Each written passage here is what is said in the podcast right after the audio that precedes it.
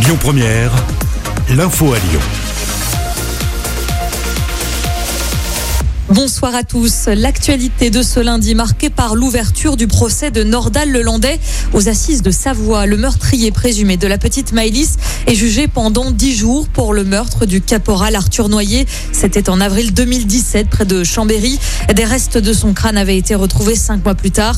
Si l'accusé avait d'abord nié, Nordal Lelandais avait finalement admis en février 2018 l'avoir tué accidentellement. Il encourt 30 ans de réclusion criminelle. Justice toujours avec cette cet autre procès qui s'ouvrait aujourd'hui devant les assises de l'Ain, celui d'une escort girl de 26 ans. Elle est accusée d'avoir tué son client, un informaticien lyonnais de 52 ans. Les faits remontent à 2017. Le cadavre de la victime avait été retrouvé en partie carbonisé en Italie.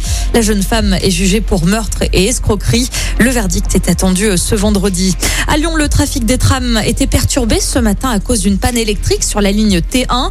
Le terminus Thiers-Lafayette n'était plus desservi. La situation est revenue à la normale en milieu de matinée. On le rappelle, dans le Rhône et partout en France, l'attestation de déplacement n'est plus nécessaire en journée et les déplacements entre régions ont repris ce matin. Le couvre-feu à 19h reste en vigueur jusqu'au 19 mai, puis ce sera à 21h. Pour les scolaires, les collégiens et les lycéens reprenaient des cours en présentiel ce matin. Une rentrée qui s'est faite en demi-classe pour les quatrièmes et les troisièmes, ainsi que les lycéens. Retour sur cet accident la nuit dernière au nord de Lyon, sur la commune de Polémio, Mont d'Or, vers 3 heures du matin. Une voiture a fait une sortie de route et a fini sa course en contrebas à une vingtaine de mètres. Le conducteur, un homme d'une soixantaine d'années, a été transporté à l'hôpital. Et puis en basket, l'Asvel se déplace à Rouen demain pour un match en retard de la 17e journée de Jeep Elite.